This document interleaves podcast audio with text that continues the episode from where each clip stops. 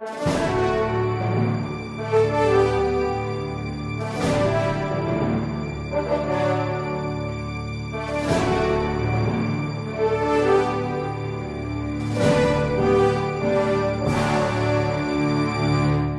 Resposta Católica de hoje, gostaríamos de responder a pergunta de como combater a preguiça espiritual.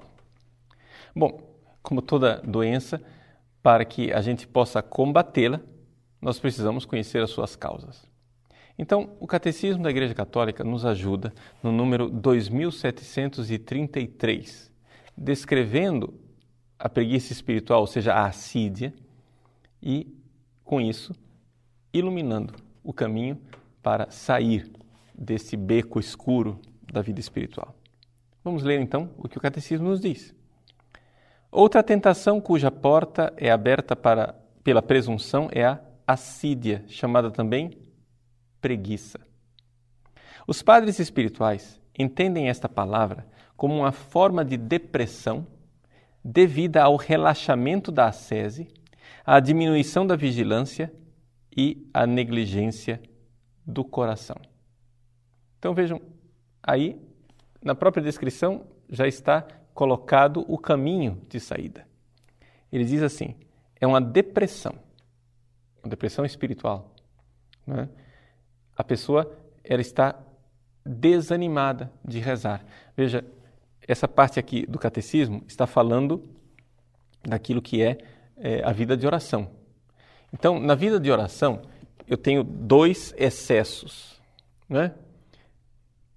E esses dois excessos são a presunção de que de achar que eu já sou santo, que eu já cheguei a um nível de comunhão com Deus extraordinário, e o desânimo. O desânimo onde eu, na verdade, estou numa tal preguiça espiritual onde eu me arrasto pelo chão.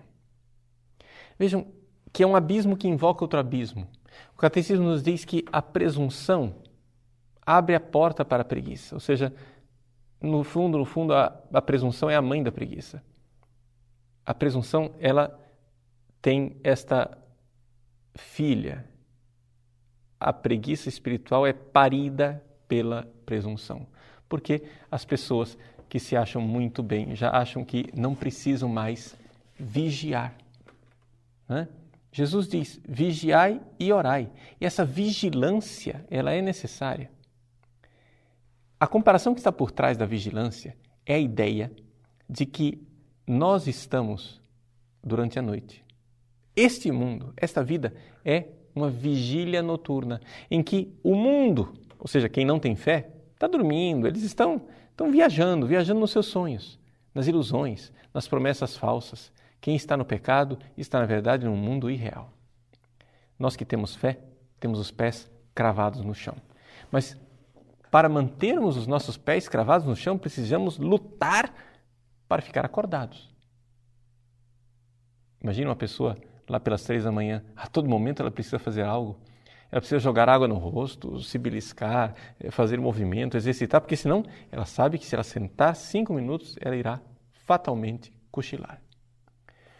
Algumas pessoas acham que a fé tira os nossos pés do chão, porque, porque vem a necessidade do esforço para manter a fé. Ou seja, já que eu tenho que a todo momento me esforçar para manter a fé, então parece que a fé é uma coisa meio falsa. Ou seja, eu tenho que me convencer, convencer, convencer, porque senão, se eu parar de pedalar, eu caio na realidade da incredulidade. Ou seja, a fé seria um esforço, e porque é um esforço, ela tira os meus pés do chão. É exatamente o contrário. Esta comparação da vigilância me mostra que a fé, ela exige um esforço, porque a tendência é sair do real. Sair do real e entrar nas falsas promessas de felicidade que estão contidas em cada tentação, em cada pecado. Pois bem, o catecismo nos diz uma diminuição da vigilância. A pessoa acha que já tem fé e que não precisa mais se esforçar. Ela começou a vida espiritual se esforçando, mas chega lá pelas tantas e diz: Não, mas agora eu já sei, agora, agora já estou convertido. Eu já me tornei católico profissional, já me tornei um santo profissional. Eu sou um santo de carteirinha. Eu não preciso mais me esforçar. Meu irmão, para com essa bobagem. É uma luta a vida do homem sobre a terra. Então, vamos fazer a comparação adequada.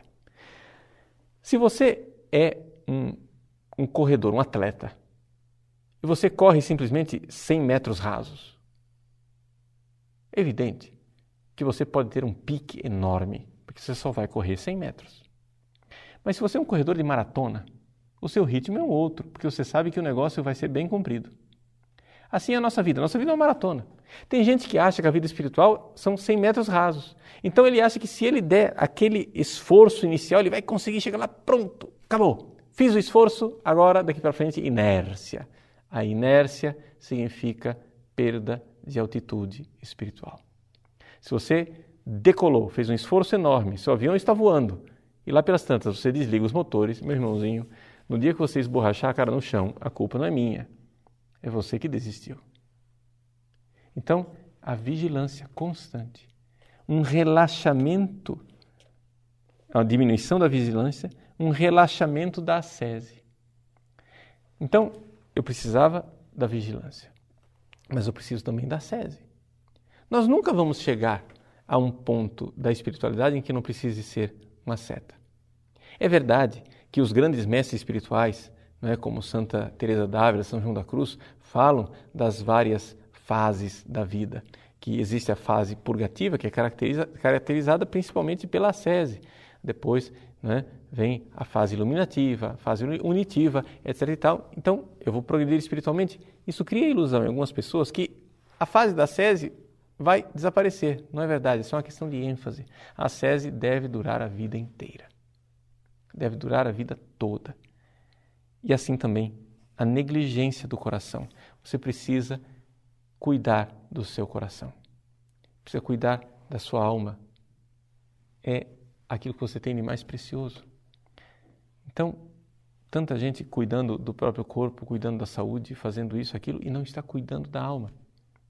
Pois bem, a preguiça espiritual deve ser combatida, então, com a ascese, a vigilância e o cuidado do coração, que se exerce sobretudo na oração, no ouvir a Deus, deixar Deus falar à minha alma e colocar o dedo na ferida, mesmo que não seja agradável ouvir aquilo que Deus quer dizer. Se fizermos isso, não estaremos assim escondendo os nossos talentos e estaremos combatendo este mal enorme que é a assídia, ou seja, a preguiça espiritual.